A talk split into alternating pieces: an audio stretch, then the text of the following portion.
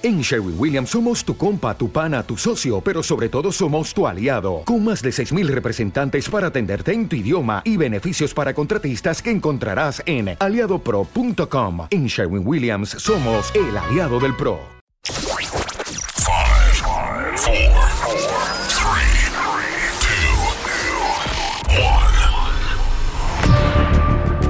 Bienvenidos antes que nada, muchísimas gracias por sintonizarnos en otro episodio de nuestro podcast Ser Empresario, Ser Coparmex, en compañía de la Coparmex en las instalaciones y de la presidenta de Jóvenes Empresarios, mi queridísima Alba.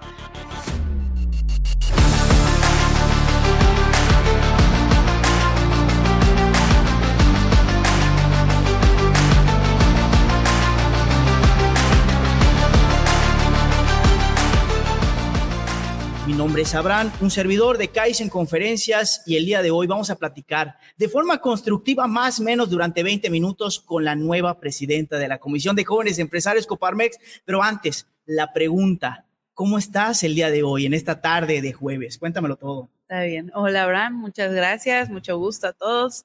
Eh, pues la verdad muy bien, ¿no? Un poco estresada entre el trabajo y todo, pero muy bien, gracias a Dios. Ok, correctísimo. Mi pregunta, mi queridísima Alba, platícanos un poquito acerca de ti, qué, estudiaste, cuántos años tienes, a qué te dedicas. Adelante. No, pues un poquito de mí. Yo soy 100% yucateca, aquí nací, aquí he vivido. Tengo 25 años, soy ingeniera industrial. Estudié en la Nahuac Mayap, acá en Yucatán. Eh, actualmente me dedico al área de finanzas en una empresa de restaurantes, eh, se llama Corporativo Rock, que tenemos acá en media dos TJ Fridays, la franquicia, uno en Cancún y uno en Tampico. Y tenemos un restaurante propio de comida yucateca eh, atrás de la del Fiesta Americana llamado Restaurante Catún. Patrocinador de este episodio número 4, segunda temporada, Ser Empresario, Ser Coparmex. Pregunta, Alba. Sí, claro. Vamos a estar aquí 20 minutos reunidos en una plática casual, en una plática en donde estoy segurísimo que atrás de cámaras, tanto la tuya como la de un servidor, hay una mujer. Hay un hombre que a lo mejor y no sabe qué estudiar, a lo mejor no sabe si quiere emprender o no, y al final queremos sacarte jugo para saber qué has aprendido en el tema empresarial, pero también quién es la mujer que está atrás de ese nombre que significa Alba. ¿Cómo eras de niña, Alba? Pues la verdad, así como se ve, yo de chica sí era un pequeño demonio. Ok. Este, siempre mm, de chiquita, ¿no? Yo soy la tercera de, cuatro, tengo dos hermanas más grandes y un hermano más chico. Bueno, que yo le digo hermanito, pero pues no es hermanito, o sea, me lleva una cabeza, ¿no? Está gigante. Em, pero yo de chica, no, mi mamá siempre me fregaba de que me llevaba a la escuela peinadita, blusa blanquita, y yo regresaba con greñas y la blusa café, ¿no? Entonces mis hermanas siempre me fregaban de que, que yo era terrible, ¿no? Em, pero pues bueno, creo que viene con ser la tercera de, de, cuatro y digo, llega el niño y el niño luego necesita más atención, que no sé qué, etcétera. Em, pues yo, pues crecí allá, ¿no? Mi papá siempre fue una persona que que siempre buscó moverse, ¿no? Él empieza trabajando cuando abre Burger King acá en Yucatán. Em, él empieza trabajando allá en lo que era Grupo Urba, ahorita es Grupo Niksha. Él estuvo allá muchísimos años, eh, empezó como operativo, ¿no? Él empezó, eh, siempre nos dice, ¿no? Lavando los baños en Burger King y él ya empezó a subir, empezó a subir, empezó a subir y llegó en el punto en donde era, eh, pues, que en paz descanse Nicolás Shakur y luego estaba mi papá, uno era el dueño y el otro era el operativo. Entonces mi papá logró subir, subir, subir y creo que es algo que siempre me ha enseñado, ¿no? Entonces siempre yo me moví en esa área de, del mundo restaurantero, ¿no? O sea, siempre era de que se va a abrir eh, Burger King o tenían Kentucky Fried Chicken, Pizza Hut y otras más, ¿no? Em, por azares del destino, mi papá sale de ese lugar y pues empieza a crear de que TJ Fridays, ¿no? Entonces lo que hoy es en día. Entonces yo pues de chica en eso viví, ¿no? Yo, yo crecí viendo a mi papá ser una persona que siempre se estuvo moviendo, mi mamá siempre fue ama de casa, pero pues eso no le quita, ¿no? Siempre fue una muy buena mamá y creo que allá fue donde pues me fui yendo, ¿no? Y, y siempre fui una persona muy independiente, ¿no? O toda mi familia lo dice, eh, yo siempre fui de que buscaba yo qué hacer, ¿no? De que, que si yo daba clases a personas o de que ayudaba en en la escuela a alguien y de ahí como que era ya mi dinerito, ¿no? Entonces yo ya en prepa, secundaria, yo ya no pedía dinero a mis papás de gastada, sino que ya era todo lo que yo hacía. Entonces como que siempre fui muy, yo hago mis cosas por mi parte, ustedes hagan las cosas por, por su parte. Entonces creo que pues, pues esa fui yo de niña. De... Perfecto, perfecto. Antes de seguir con las preguntas, hay una dinámica que todos los invitados del podcast Ser Empresario, Ser Corporamex tienen que pasar. Ahí te va. Se llama la carta misteriosa. Aquí en la mano derecha tengo algunas cartas con algunas imágenes. Del otro lado de la imagen hay una pregunta. Tú vas a escoger una carta, Alba. Tienes dos opciones. La primera opción la contestas y no pasa absolutamente nada. La lees en voz alta, la contestas y no pasa absolutamente nada. La segunda opción me puedes decir, Abrancito, no la quiero contestar, pero tienes que dar un muy buen descuento en Fridays, ¿correcto? A ver. Ahí va. Primera pregunta. Son dos. Son dos preguntas. Son dos cartas. A ver. ¿Qué dice esa pregunta? Dice, si se te concediera la respuesta a cualquier pregunta, ¿qué preguntarías? Pregunta fuerte. ¿Tengo que sacar la segunda ya o puedo pensar un poco más? Puedes, pensar un poquitito más. Ay, la verdad, no lo sé. ¿Qué te gustaría este, preguntar? ¿Qué me gustaría preguntar? Que sepas la respuesta. A lo mejor personal, a lo mejor laboral. ¿Qué te gustaría? No, saber? pues tal vez en dentro de 20 años, ¿cómo estaría yo, no? O sea, ¿qué, cómo, ¿cómo estoy yo, no? De que sigo acá, ¿qué? ¿No? ¿Sigo trabajando? ¿Cómo? Venga, muy bien, te salvaste de la primera pregunta. Viene la segunda. la segunda. Empieza. que, que la carta te escoja a ti, Alba. Dice, ¿cuál fue el último riesgo que tomaste? Creo que trabajar en donde estoy ahorita, ¿no? Porque, bueno, no he dado el contexto, es una empresa familiar. Mi papá es mi jefe, ¿no? Es difícil, o sea, yo, yo nunca me esperé trabajar tan pronto, haber salido de la universidad con mi papá, ¿no? O sea, creo que la pandemia me hizo estar allá y, pues trabajar en una empresa familiar em, a veces es difícil, es padre, ¿no? Porque a fin de cuentas es tu casa, pero es difícil porque pues llegan los conflictos donde tienes que empezar a dividir lo personal con el negocio. Entonces creo que haber entrado a trabajar tan pronto con en la empresa familiar, pues creo que sí fue un riesgo que tomé, que sí me ha gustado, pero sí siento que ha sido como que un, un reto y sí un buen riesgo, ¿no? O sea, algo bueno. Perfecto, perfecto. Otra de las dudas que tengo, Alba, de, todo lo, de todas las personas que se han cruzado en tu vida, ¿quién ha sido la persona que más ha influido en ella y qué le has aprendido? Em, digo, sin dejar a un lado a mi, a mi mamá, creo que mi papá, ¿no? Él, él tuvo una trayectoria muy, muy padre, ¿no? De que desde que él era chavo hasta el día de hoy, él como que siempre ha tratado de construir lo que él tiene, ¿no? Entonces, si él me ha dado una enseñanza muy grande de que hasta en el mundo de los negocios es, tú no le puedes decir, yo me gusta resumirlo así, ¿no?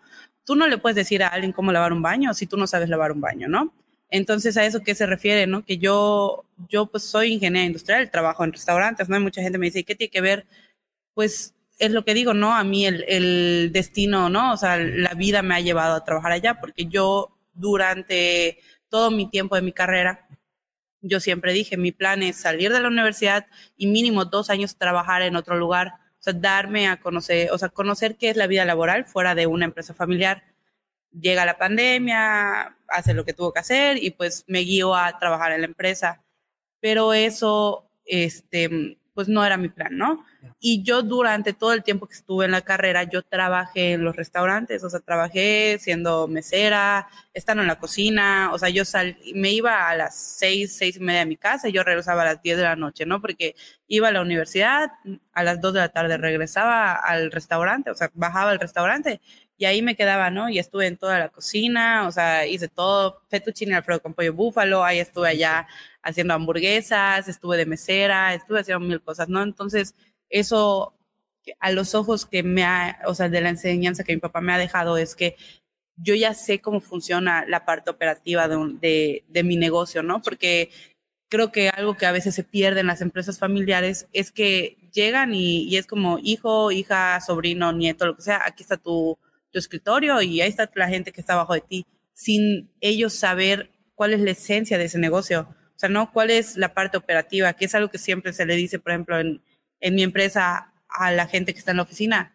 O sea, tienes que saber qué hacen los que tú les estás pidiendo cosas. O sea, tú no le puedes pedir cosas a, a un gerente o a alguien más si tú no sabes cuál es el día a día, cuál es la operación. O sea, tú no puedes guiar si tú no sabes la operación del restaurante, ¿no? Entonces, en algo que sí me he topado es que me dicen, no, es que tú no sabes, no, fíjate que sí sé, o sea, sí, sí sé, o sea, sí, en el tema de las franquicias, por ejemplo, Fridays te pide que tú hagas exámenes y que estés validado en las áreas, ¿no? Y, y yo estuve, o sea, me acuerdo que llegaba a la escuela y me decían, en, porque fui bartender como un año, ¿no?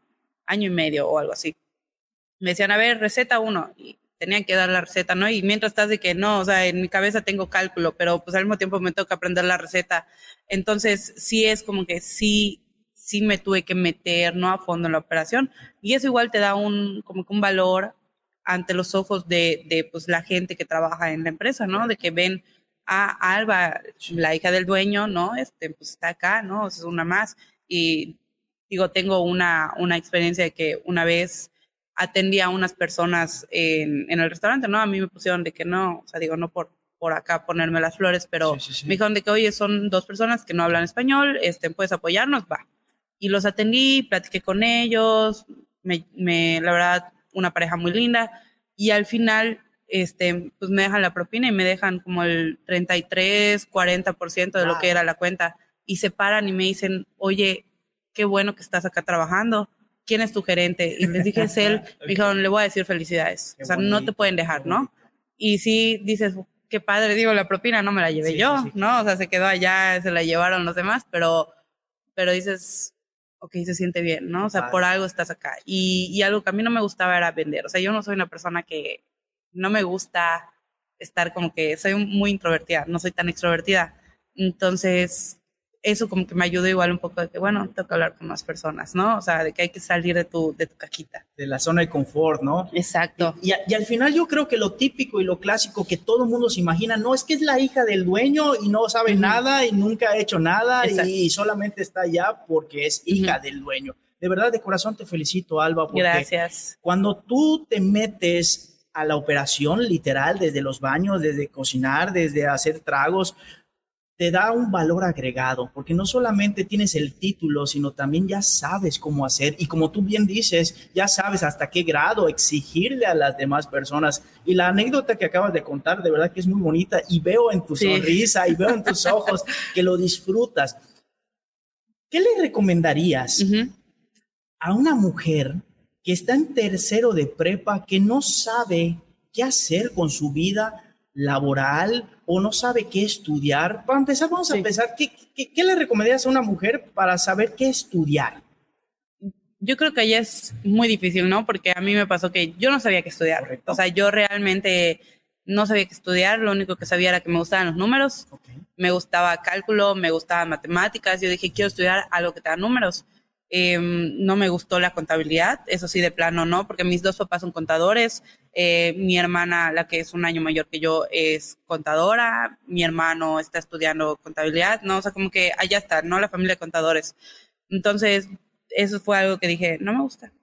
Y sí, hasta cierto punto yo siempre he sido muy buena, okay. o me gusta mucho de que, por ejemplo, todo el tema de de la computadora, ¿no? De que si algo no sirve en mi computadora, yo es lo que me meto, busco y allá, ¿no?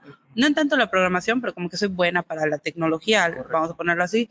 Entonces, algo que, por ejemplo, mi papá siempre me decía de que estudia sistemas, estudia sistemas. Yo le dije, si quieres estudiar sistemas, adelante, tú estudia tu diplomado, estudia tu maestría, doctorado, pero yo no lo voy a estudiar, o sea, a mí no me gusta, ¿no? Entonces, como que sí llegó un punto que le dije, bueno, o sea, ya siento la presión de que o sea, no quiero estudiar algo que tú me digas. Entonces, sí fue de que no sabía qué estudiar.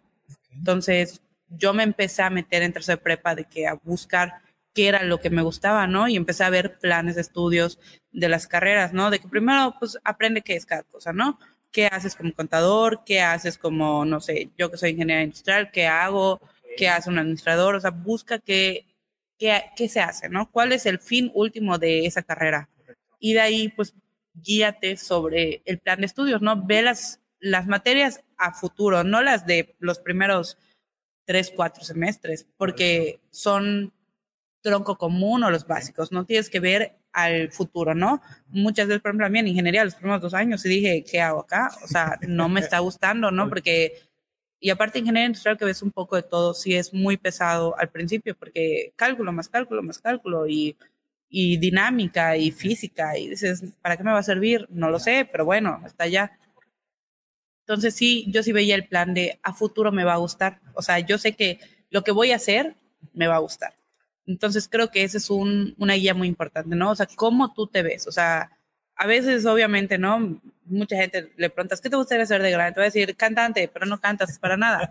o de que bailarina, pero eres retronca, ¿no? Entonces sí está padre, o sea, decir quiero ser eso, pero pues hay que llegar a un punto de ser realistas, ¿no? O sea, mi hermanito juega béisbol y toda la vida le preguntabas, Álvaro, ¿qué vas a hacer de grande? ¿Beisbolista? No, pero, o sea, real, ¿qué vas a hacer de grande? No, beisbolista. Ok, sí, sí puedes alcanzar ese sueño, ¿no? O sea, si tú lo buscas, sí puedes alcanzarlo. Pero sí llega un punto que dices, hay que ser realistas, o sea, hay que sentar base. ¿Qué pasa si, si quieres ser deportista y te lesionas, ¿no? Necesitas tener algo por atrás, ¿no? Entonces, ¿qué, qué fuera de, del área de deporte o del área del talento o de la cultura, ¿qué te gustaría hacer, no? o sea, ¿cómo te ves? Oye, que soy muy buena para la pintura, me veo pintando, estudia arte, ¿no? Estudia artes plásticas, estudia algo más, arquitectura, porque me gusta, ¿no? Entonces, yo creo que eso es algo muy importante. ¿Cómo te ves? O sea, ¿cómo te ves haciendo? ¿Qué te gusta? Ahora, en el tema, imagínate que ya nos está viendo otra persona, hombre o mujer, que ya salió de la carrera, ya está con título en mano, cédula profesional. ¿Qué le recomendarías? O sea, hay dos, hay dos caminos normalmente, el camino de ser un empleado o ser un empleador.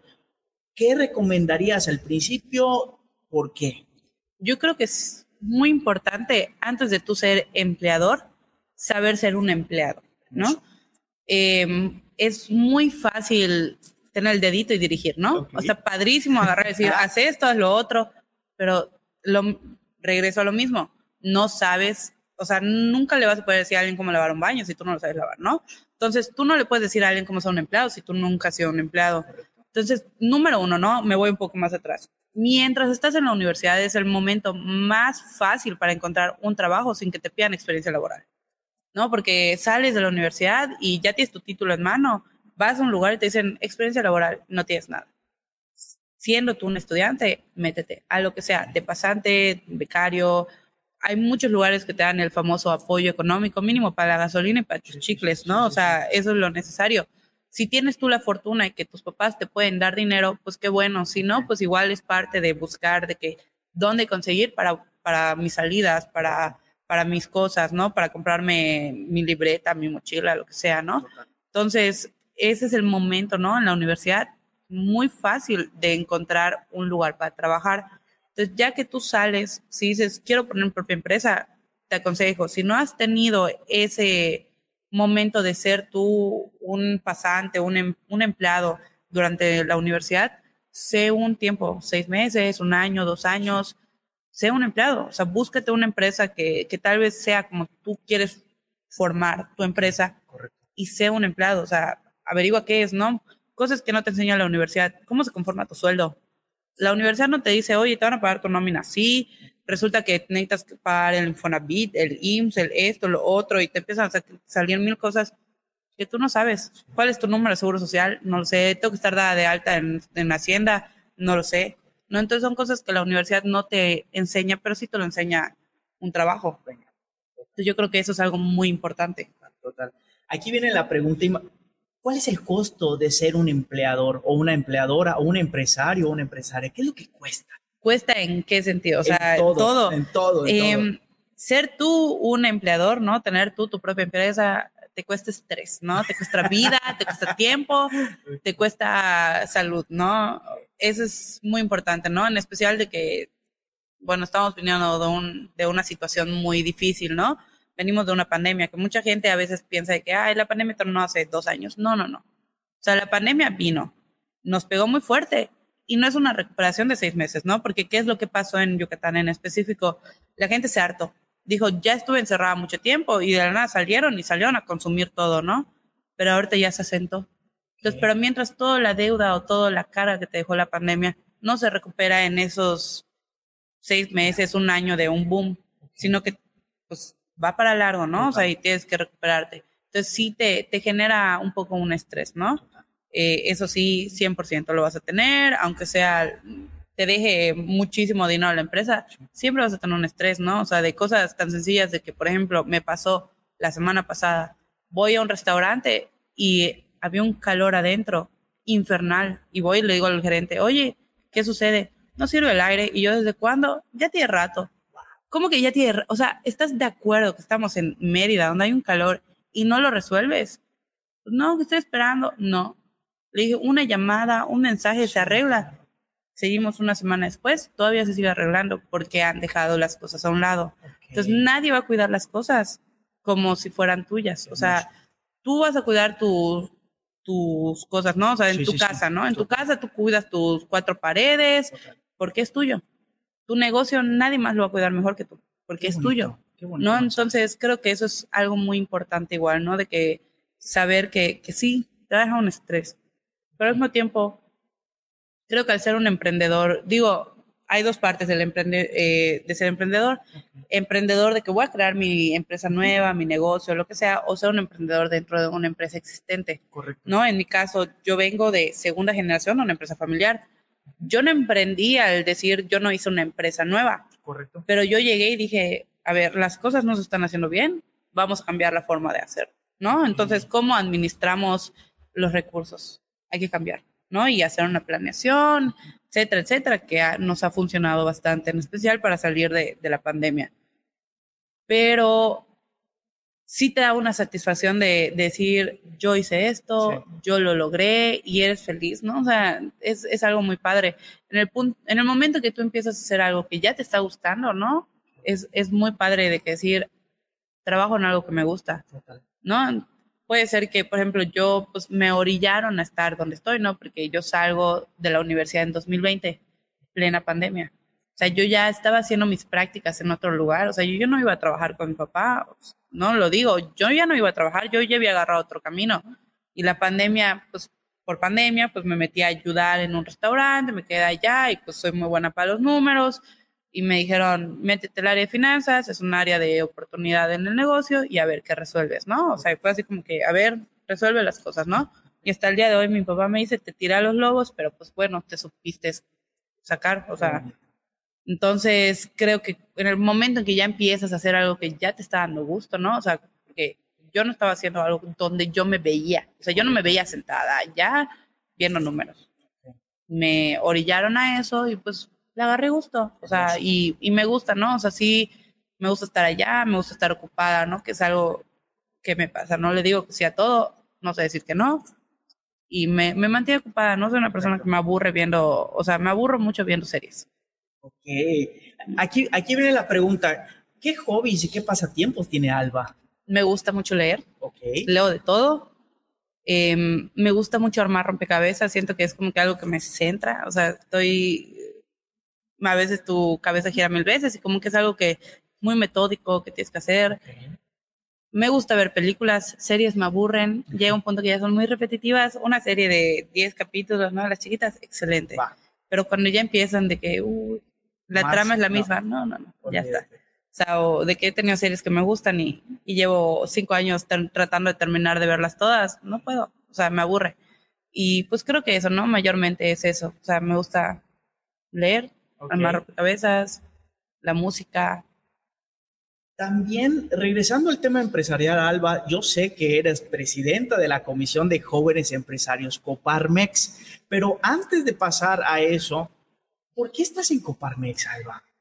Fue como, se fue dando, ¿no? Okay. O sea, no fue un, un, aquí ya llegué, ¿no? Porque pues, estoy casi recién egresada, o sea, como que todavía me estoy metiendo al, al mundo okay. emprendedor o el mundo empresario, ¿no? Entro a Coparmex porque, pues sí sabía, ¿no? Toda tu vida hoy es de, de las cámaras empresariales, ¿no? Okay. Hoy es Canaco, hoy es Canacintra, hoy es Coparmex, nunca, no te empapas en eso hasta que ya, ya pasaste, ¿no? Entonces, un día nada más a mí me manda, no mi jefe, mi papá, dice, hija, empieza a afiliarte a todo lo que puedas. Y yo, ok, va, ¿no? Entonces ya, meto, me meto a Coparmex y empiezo yo a ver, ¿no? ¿Qué es? ¿No? Y dices, ah, ok, qué padre.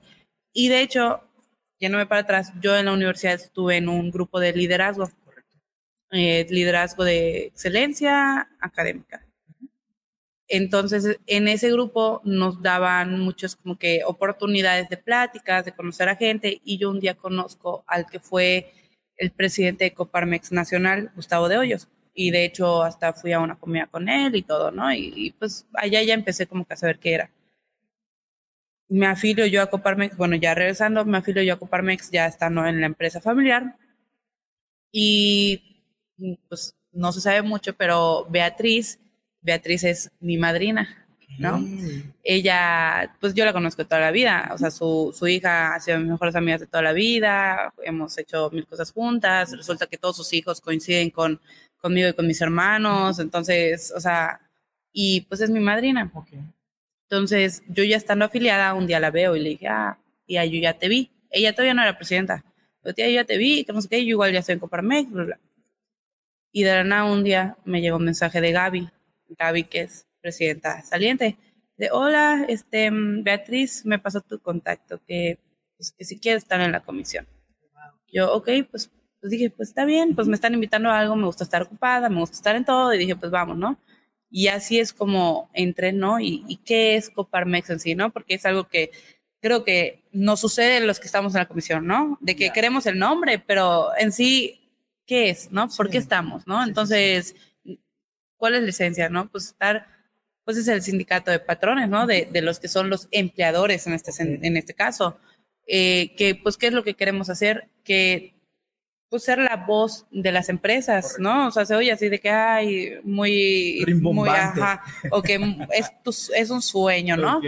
Pero, pues, a fin de cuentas es eso, ¿no? Es proteger a la empresa, ¿no? Porque, por ejemplo, ahorita, pues, se pasaban muchas leyes o muchos cambios que, pues, sí, no, pues benefician al empleado. ¿Si el empleador qué?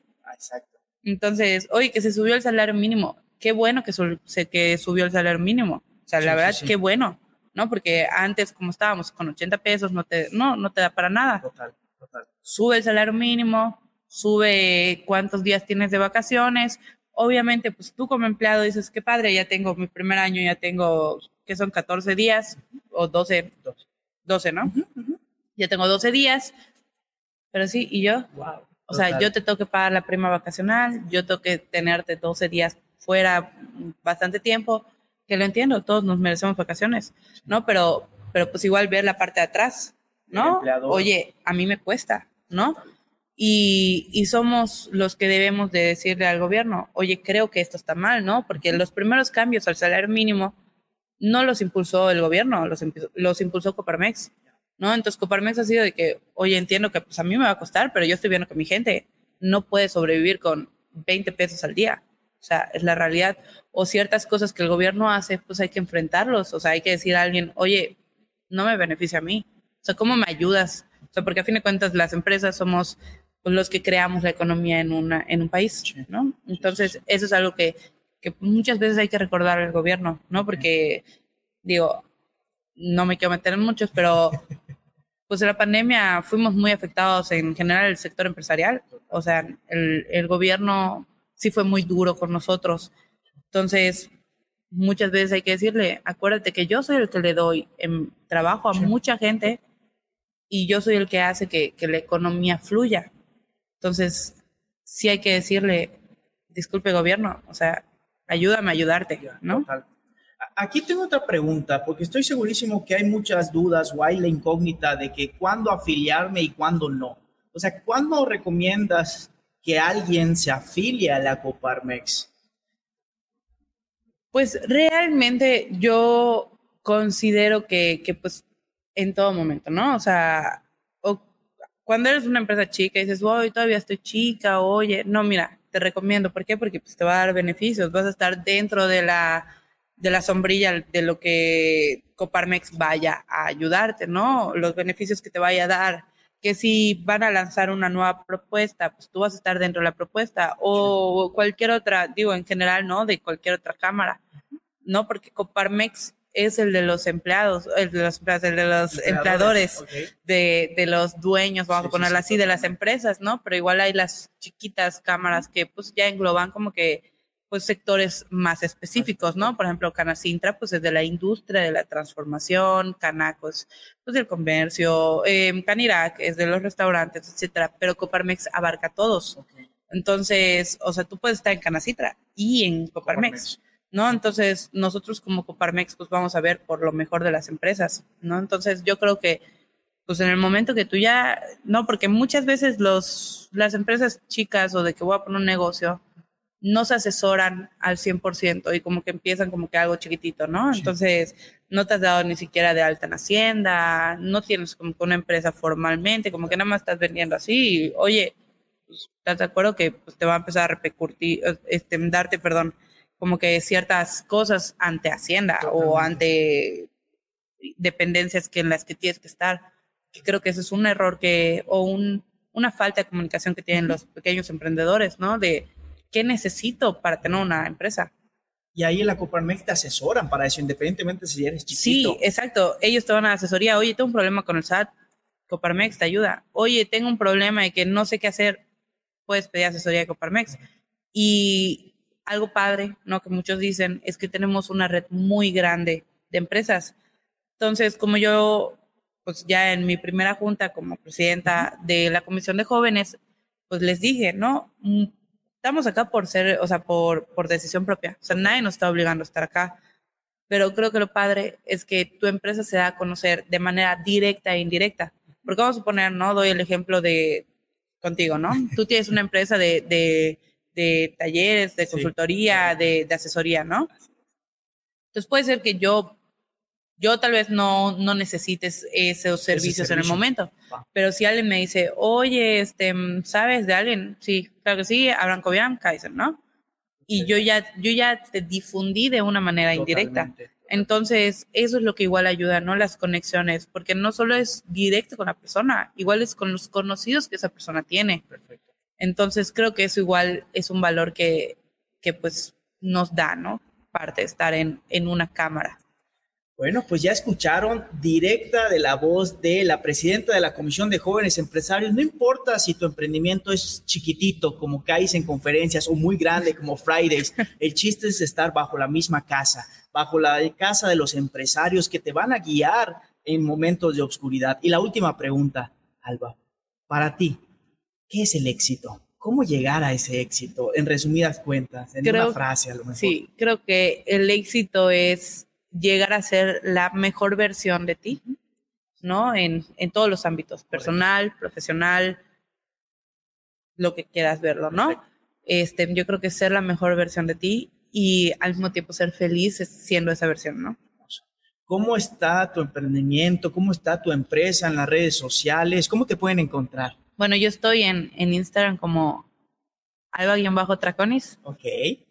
Perfecto. les puedo dar así como que el tip. el tip para que puedas, en dado caso, ponerte en contacto con la presidenta de la Comisión de Jóvenes Empresarios Coparmex. Adelante, ¿cómo sí. estás? Alba-Traconis en, en Instagram, Facebook Alba Traconis.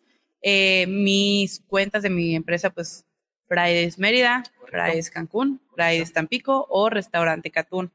Ahí para lo que sea, les ¿Cómo te, ¿Cómo te, gustaría cerrar este episodio número 4 de la segunda temporada, Ser Empresario, Ser Coparmex, Alba? Pues me gustaría cerrar diciendo que muchas veces es difícil, eh, bueno, en mi caso, ¿no? De que voy a hablar sobre lo que yo conozco, ¿no? Muchas veces es difícil entrar a, a la empresa familiar, ¿no? Pero a fin de cuentas hay que, que entender que pues la empresa familiar, la empresa de tu papá, la empresa de tu tío, de tu abuelo, de tu mamá, pues es lo que sostiene esa familia, ¿no? Entonces, si tú no lo trabajas, nadie más lo va a trabajar mejor que tú. Perfecto. Pues ya escucharon palabras reales, consejos reales, muy importantes para la vida real de una emprendedora, de una empresaria, de un empresario. Yo quiero decirte gracias, gracias por tu tiempo, Alba, gracias por estas enseñanzas que nos diste y espero y deseo con todo corazón, tú que estás del otro lado de la cámara, que estos minutos, ya 34 minutos, más de media hora, Alba, te hayan servido para pulirte como el diamante que yo sé que tú eres y poder decir al final, hoy soy mejor que ayer, mañana seré mejor que hoy. Muchísimas gracias. Muchas gracias a ti, Abraham. Muchas gracias. Hasta luego.